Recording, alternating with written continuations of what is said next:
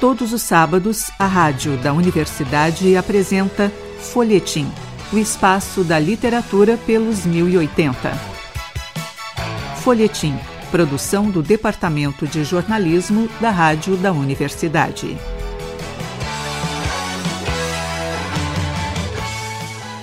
Olá, ouvintes. Eu sou o jornalista Pedro Palaoro e a partir de agora apresento o Folhetim Conversamos hoje com o professor titular de Literatura Brasileira do Instituto de Letras aqui da URGS, Luiz Augusto Fischer. Além de professor aqui da casa, Fischer também é cronista, escritor e faz parte do tradicional Sarau Elétrico. Conversamos com ele hoje sobre a ideologia modernista e a semana de 22 e sua consagração. A obra está saindo pela editora Todavia. Fischer, muito bom recebê-lo aqui. Falarmos desse livro tão interessante, um livro que é muito provocativo, já recebeu grandes elogios, né? E eu faço coro a estes uh, nessas todas essas considerações que tu faz aí Queria que tu apresentasse, né, para os nossos ouvintes, inicialmente, essa obra. Então tá, um salve para todo mundo, muito obrigado pelo é, Esse livro é o seguinte, enfim, há muitos anos eu escrevo de variados modos e tal, é, no campo da história da literatura e da cultura, né? Eu escrevo, além de dar aula aqui na URGS, eu escrevo para jornal e tal, alguns artigos acadêmicos também. Então, há muitos anos mesmo, há muitos anos, eu quero dizer assim, há 30 anos pelo menos, eu, eu escrevo é, coisas que, de algum modo, chegam sempre nesse alvo, que é o modo como o modernismo paulista é, foi transformado numa espécie assim, de verdade geral, primeira e última, é, da modernidade no Brasil. É, basicamente é isso. Assim, o sintoma imediato que todo mundo que passou pelo colégio conhece é que na, na, escola, quando a gente aprende literatura brasileira, e mesmo em história, em outras disciplinas assim da área, sempre se dá como auto-evidente que até 1922 o Brasil literário e cultural era uma coisa atrasada, não é isso? desajustada, arcaica, enfim, conservadora, tudo que é coisa de ruim acontecia quando então a Semana de Arte Moderna, na visão da própria Semana de Arte Moderna e dos seus, dos seus consagradores, quando então a semana trouxe a verdade nova, a revelação, a liberdade, a invenção, a visão crítica, etc, etc. E isso é repetido assim de todas as maneiras, enfim, na sala de aula, mas também na crítica literária, de jornal, tudo, né? E para mim isso não tem nada de auto-evidente e isso não é verdade. O meu ponto zero sempre foi esse. Não é verdade que o Brasil era uma imensa, uma imensa, sei lá, eu, floresta de gente ignorante que não fazia nada e tal, né? Por vários motivos, né? O primeiro motivo é que tinha muita coisa interessante acontecendo. Para não ir longe, tu tinha antes de 1922, tu tinha, por exemplo, Pixinguinha e Machado de Assis. Não preciso dizer mais do que isso. Quer dizer, tu tinha gênios já produzindo. Eu estou dando só dois exemplos e podia dar cem exemplos. Então, basicamente é isso. É, em função do centenário da semana, neste ano agora de 2022, é, um dos editores da essa editora Todavia, que conhecia esse meu trabalho, enfim, sabia do meu empenho nesse debate, me convidou para escrever e inicialmente era isso, era, era juntar uns artigos que eu já tinha e produzir mais alguma coisa e tal.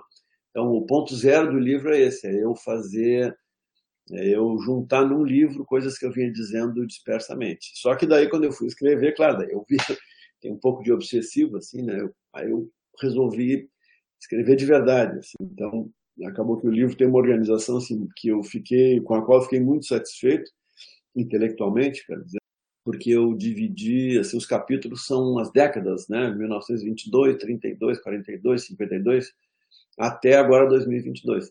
E para cada um desses momentos eu procuro fazer resenhas e sínteses e tal de livros que foram saindo, episódios né, relativos ao, assunto da consagração da Semana de Arte Moderna, debates sobre, porque a semana tem isso, assim, na qualidade de, de marco inaugural que ela se tornou, é, ela via que nem a independência do Brasil, né? Tu pensa em independência, pensa 7 de setembro, o grito do Ipiranga, sei lá. Então fica como um marco incontornável e, portanto, sempre a cada tempo redondo, assim, 10 anos, 50 anos e tal, sempre tem uma grande festa. Então, resumindo, acabei falando demais aí, Pedro, mas a, a primeira, primeira resposta que eu te dou é essa. Eu fiz um esforço por contar a história é, de como a Semana de Arte Moderna, que era um evento provinciano de São Paulo, assim que teve uma repercussão nula, né, ou quase nula, é, naquele momento inicial, é, acabou se consagrando pela visão crítica, pela historiografia, pela universidade, pela crítica literária e pela força do Estado, da economia de São Paulo, acabou se transformando num ponto, num marco zero na inteligência brasileira. Coisa que ela não é, mas enfim, eu, eu tento contar criticamente essa história. Fischer, é, começando pelo início, quando a gente faz, quando tu faz, né, a definição de modernismo paulista, né, e é, eu acho que é muito feliz né, nessa definição uh, agora, tipo, considero definitiva, né, nesse momento, porque uh, a gente sempre considera o modernismo mesmo como um movimento nacional, né, e, ou se considera, né, como tu bem disse, na escola se ensina isso. Mas uh, quando a gente coloca ele como modernismo paulista, ele efetivamente ganha a, a, o, o, contorno que ele teve naquele período, né? E, uh, e que a partir dali foi sendo construído uh, criticamente pela imprensa e pela crítica literária ao longo dos anos. Mas uh, queria que tu comentasse como que ao longo desse período, né, desses 100 anos agora já, mas esse fenômeno do modernismo paulista foi se expandido como ideal, né? Para fora do eixo Rio-São Paulo, né? É, exatamente esse foi esse é o fenômeno que eu tento estudar, né? Por que que não, é, é, menos por que e mais como, né? Eu tenho um capítulo final em que eu tento ensaiar um porquê, né? Um estudo sobre os porquês dessa força do modernismo paulista. É, não, eu acho que o, o ponto assim básico para te responder é, é, é, a gente precisa para enxergar isso a gente precisa dar uns dois ou três passos atrás da daquilo que é óbvio, que é corrente e que a gente assimila como naturalizado, né? que é exatamente isso, a ideia de que o modernismo é um negócio que começa em São Paulo e se espalha pelo Brasil. Né?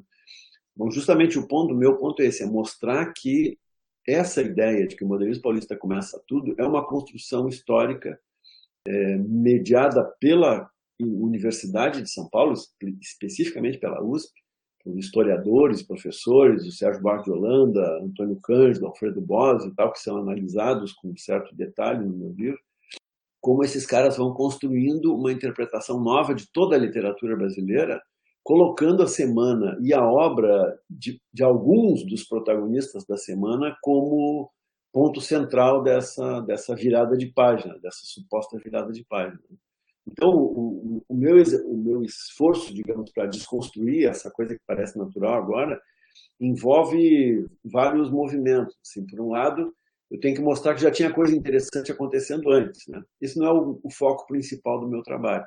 Mas eu menciono frequentemente, eu digo, olha, essa história de que só com o modernismo, por exemplo, só o modernismo paulista a gente chegou à, à, à liberdade formal, aí digo, pô, pega o Machado de Assis, que eu já citei aqui, e pergunta o que que, o que, que Memórias Póstumas de Brás Cubas deve a qualquer inovação trazida pelo Oswald de Andrade ou pelo Mar de Andrade. Né? Ou então, ah, a incorporação da linguagem popular. Bom, tu tinha isso já na literatura do Rio de Janeiro, por exemplo, na, na crônica, é, no João do Rio, mas tu tinha isso numa coisa que não existia em São Paulo e que no Rio existia muito, que era a canção popular brasileira, que já estava, entendeu, usando a língua da rua. Né? Enfim, então eu faço esse esforço para mostrar que isso já existia. Mas o meu esforço principal justamente é mostrar isso, que, que a, a semana em si foi um evento fraco, é, mas com o tempo a gente acabou colocando no mesmo pacote a semana, aquele fenômeno, aquele episódio lá de fevereiro de 22, a obra de alguns dos protagonistas, muito especialmente o Oswald de Andrade e o Mário, no caso da literatura, mas a Tarsila do Amaral e a Anitta Malfatti, e depois a crítica literária e historiográfica feita pela USP. Então, eu procuro sempre diferenciar, são três coisas, é, três coisas diferentes que a gente empacota como se fosse uma coisa só e, de, de alguma maneira, a gente, uh, como é que eu posso dizer assim, a gente encurta as distâncias que de fato houve entre esses três momentos. Né? E tem um outro fenômeno importante, que é o seguinte, quando também quando a gente considera assim no sentido elementar, ah, o modernismo inventou tudo e tal, os modernistas fizeram, não é verdade, porque muitos dos caras que participaram da semana e eram protagonistas naquele momento, e mesmo alguns paulistas, esses caras com o tempo foram sendo escanteados pela crítica literária. Então, gente como Menotti Del Picchia, Plínio Salgado, Guilherme de Almeida, são os três mais famosos, mas mais um outro cara que era o Graça Aranha, maranhense que vivia no Rio, diplomata e tal, que foi o cara que fez a conferência inaugural.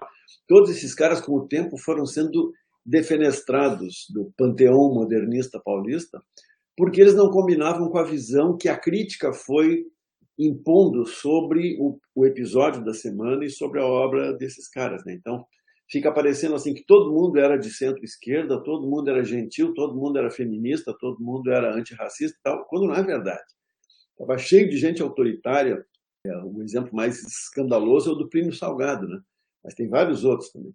Então, voltando ao ponto inicial da tua pergunta, quando eu digo modernismo paulista, quando eu boto esse adjetivo, o que eu tento chamar atenção é isso. Se trata de um fenômeno que tem essa precisa localização histórica. Né? Quando a gente amplia a lente e pergunta, por exemplo, o que estava acontecendo em 1922 em outros lugares, 22 ou 20 ou 24, enfim, naquele momento ali no pós-Primeira Guerra Mundial, ah, é o seguinte, no Rio de Janeiro tu tinha maravilhas, mas tu tinha no Recife, tu tinha em Porto Alegre, né? enfim, tinha eh, Salvador e tal, tinha vários lugares que estavam já com uma dinâmica muito forte de renovação e simplesmente correspondiam a outros processos. Né?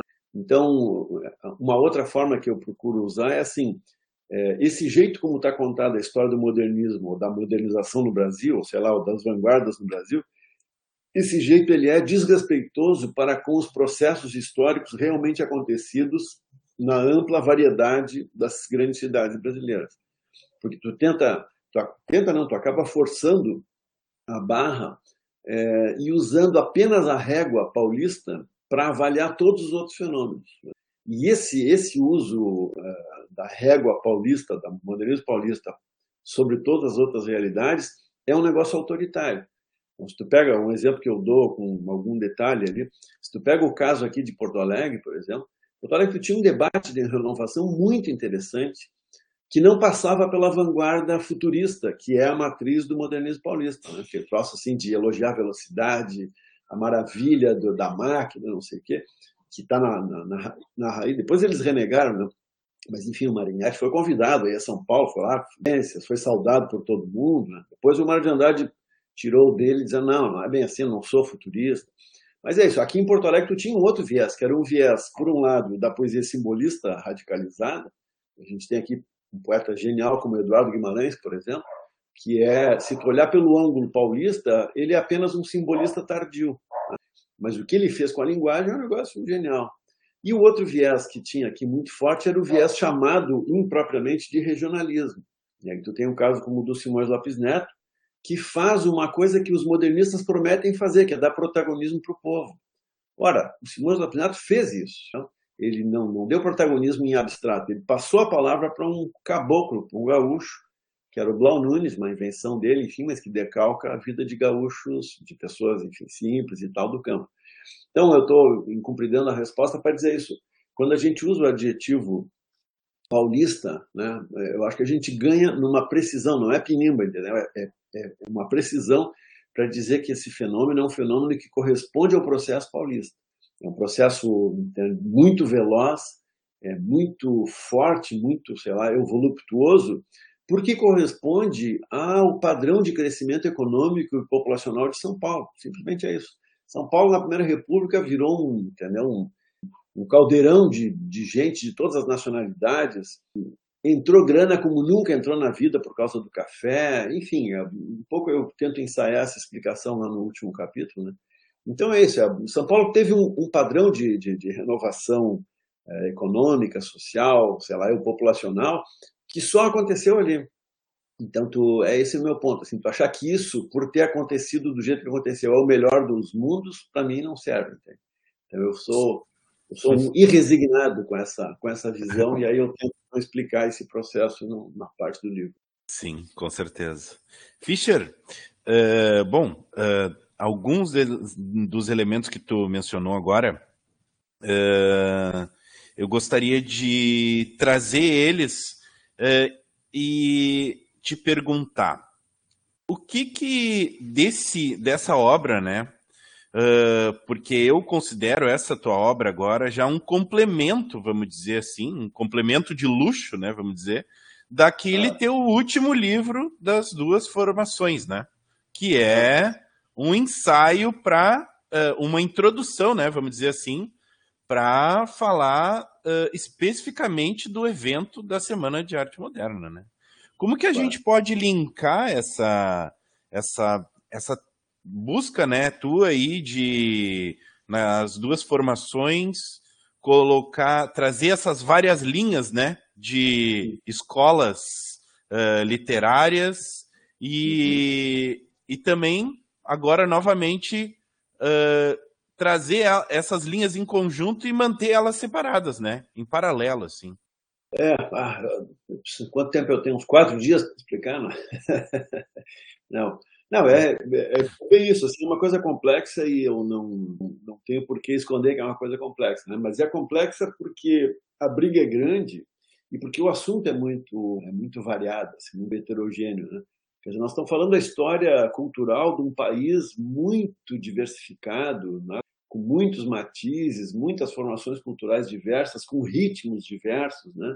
Sim, sei lá, não preciso ficar dando exemplo aqui, mas só tu imaginar o que que é uma região como a nossa aqui, né? uma cidade como Porto Alegre, como Pelotas, fronteira com o Uruguai com a Argentina, e o que é, sei lá, eu, Belém do Pará, ou que é Fortaleza, enfim, ou sei lá, eu, Goiânia, né? Rio de Janeiro, São Paulo, Salvador.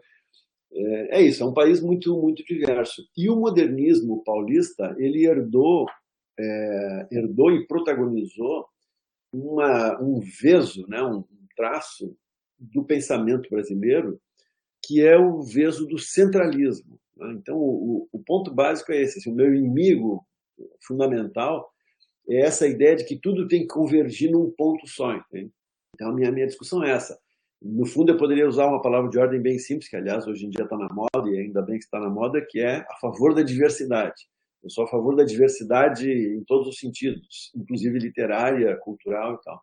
Ao passo que a história da literatura, tal como está contada entre nós, é uma história da literatura e uma história da cultura é, centralizantes.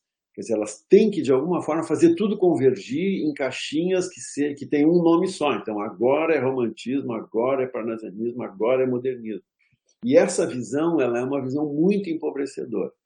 O segundo ponto é que essa visão, ela, no fundo, ela é uma tradição que vem do Império Romano, né? uma coisa muito antiga e tal, que foi herdada por Portugal e pelo Brasil.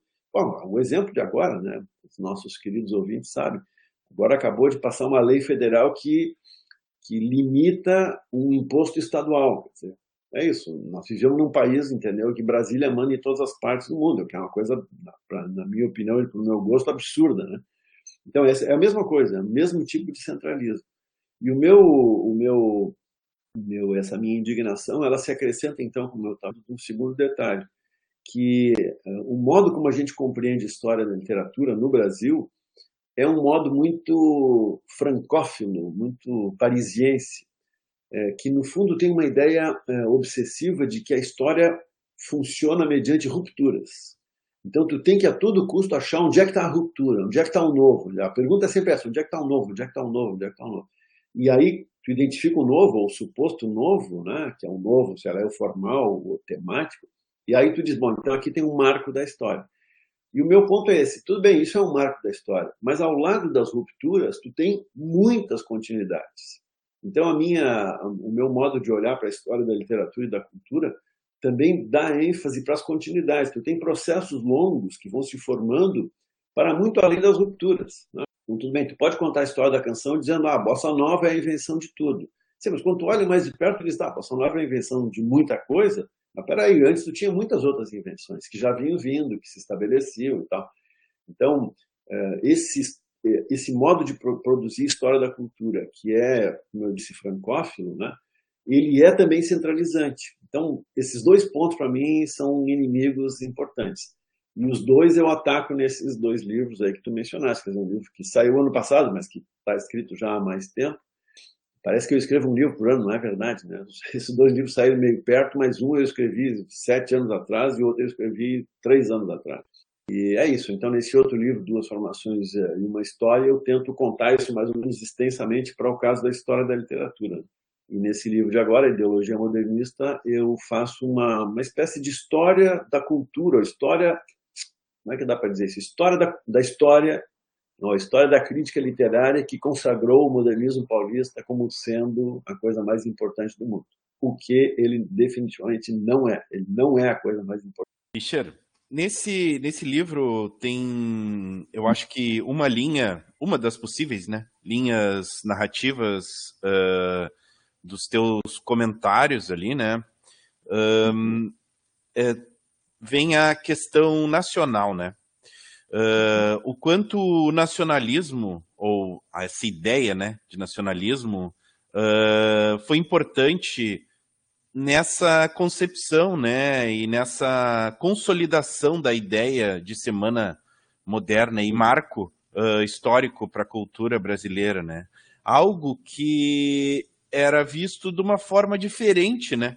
nas outras escolas, digamos assim, literárias brasileiras, né? Queria que tu comentasse um pouco isso, porque é uma questão bem interessante, tendo em vista, né, a necessidade política de, no Brasil, se renovar essa ideia de uh, nacional ou de busca por nacionalismo, né? É, isso é uma, é uma coisa que muita gente observa assim, não muita gente opera com essa crítica, né, de mostrar o quão nacionalista é a visão do modernismo paulista triunfante. É, isso também tem vários lados. Um dos lados é esse: é, o modernismo se apresenta assim como a maior renovação do mundo e tal, mas quem ganhou a parada dentro da, da lógica modernista foi o Mário de Andrade, que era um nacionalista ferrenho, né? Bem, era um cara informado e tal, mas o mundo dele era o mundo da cultura popular. Então aí também se desdobra num segundo passo. Né? Essa ideia nacionalista ela tem muito um certo populismo intelectual, assim, uma certa ideia. Eu, eu, acho que eu posso dar um exemplo assim falando do, do, do Mário de Andrade como crítico musical e estudioso da música. O Mário era professor de piano, enfim, ele era formado em música, formado em piano, dava aula de piano, aula de teoria musical, conhecia a tradição musical europeia e tal. É, mas ao mesmo tempo ele tinha esse um, um lado assim folclorista, para usar uma palavra que hoje em dia é discutível, né? Hoje em dia se diria talvez etnomusicólogo, né? Ou seja, o cara ligado com é, interessado em estudar manifestações musicais, como é que eu vou dizer, comunitárias, espontâneas, sem autoria conhecida, é? que são essas coisas que usando uma palavra muito discutível, a gente pode chamar de folclore. Né? Então, o Mário tinha apreço, por, digamos, por dois polos opostos. De um lado, a música europeia, que ele conhecia muito bem, né? a música de concerto, música que se chama de clássica, e de outro lado, essa área da música popular espontânea, que a gente poderia chamar de folclore. Ora, justamente quando o Mário estava estudando essas duas coisas, muito especialmente o lado do folclore, estava é, se consolidando no Rio de Janeiro o samba, né? exatamente na mesma época, nos anos 20 e tal. E o Mário de Andrade, o Mário morreu em 1945.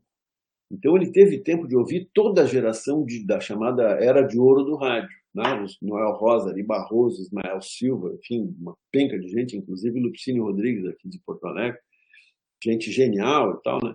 Gente que definiu o que é a música popular brasileira de mercado. Então, aqui está o meu ponto. O que, que o Mário dizia sobre canção popular, essa canção que estava representada no samba? Ele conhecia, mas não gostava. Melhor, ele conhecia, mas não achava que essa, essa música que era gravada em disco e que tocava no rádio fosse um produto cultural relevante.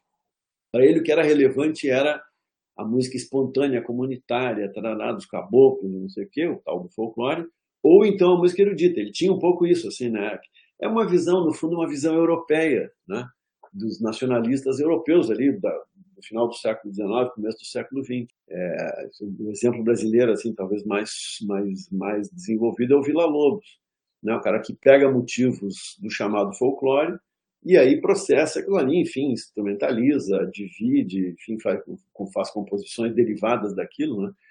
Então, eu tô, eu tô aqui me metendo numa área que não é minha, né, da música, para dizer o seguinte, a visão do Mário era essa, entendeu? Eu tinha uma ideia, assim, de que o nacional correspondia àquela pureza que é a pureza espontânea, entre aspas, do folclore, da música comunitária, dos, entendeu? Dos caipiras dançando caterepê, é, os, os, pescadores cantando não sei o que na praia, não sei da onde e tal, né?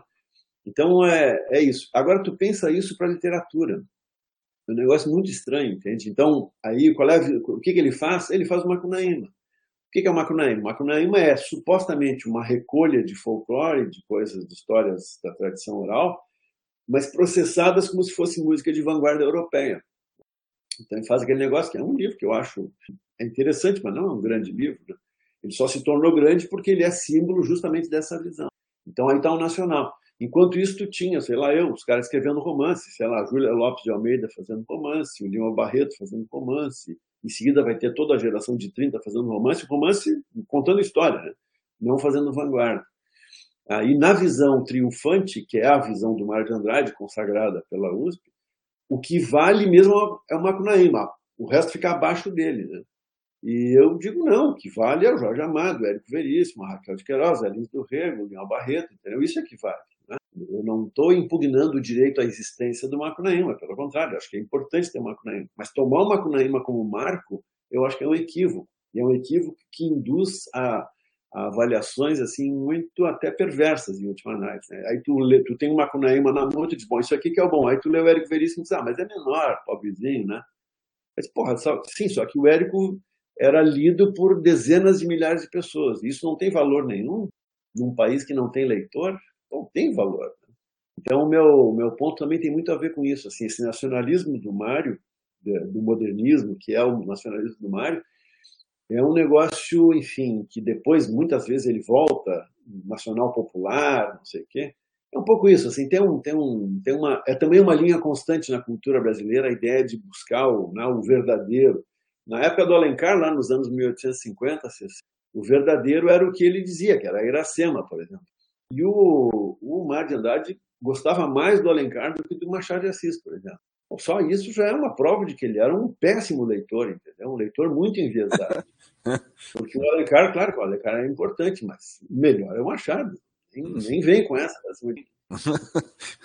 Sim, com certeza.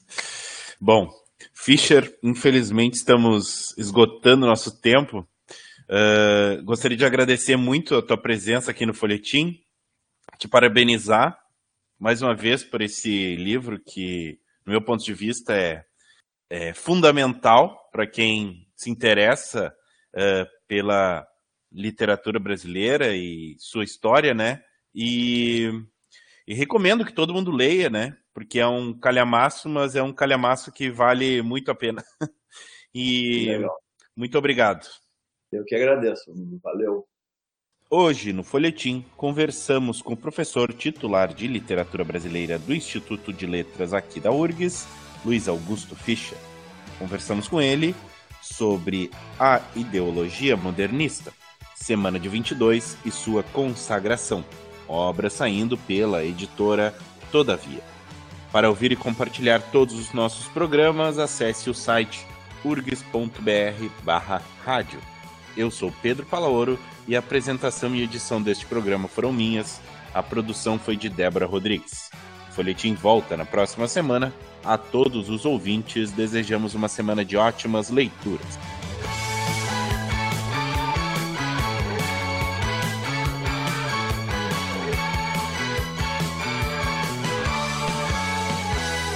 Folhetim, produção do Departamento de Jornalismo da Rádio da Universidade.